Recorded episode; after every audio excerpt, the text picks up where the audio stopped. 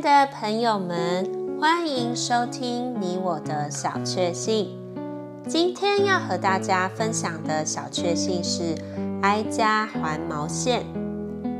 有位姊妹生活贫寒，但她有一个手艺，会打毛线衣。到了秋天，她就靠着替人打毛线衣维持生活。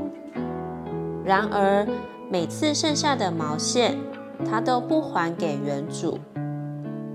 积存多了，就用各色积存的毛线为儿子打毛线衣。有一天，他蒙到圣灵光照，看见他拿了人家的手工钱，还留下人家的东西，实在是不义，觉得该将毛线还给个人。可是这些毛线已经打成毛衣，穿在他儿子身上。若是把这毛衣脱了下来，可能会使他的儿子因此生病。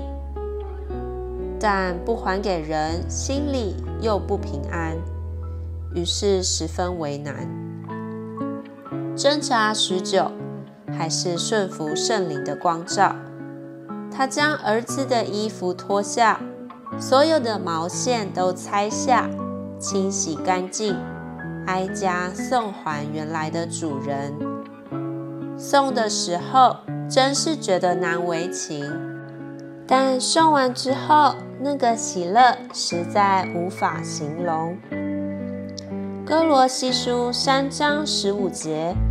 要让基督的平安在你们心里作仲裁。Colossians 3:15 That the peace of Christ arbitrate in your hearts。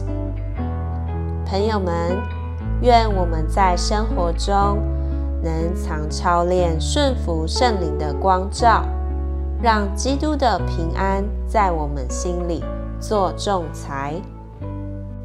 你喜欢今天这集你我的小确幸的内容吗？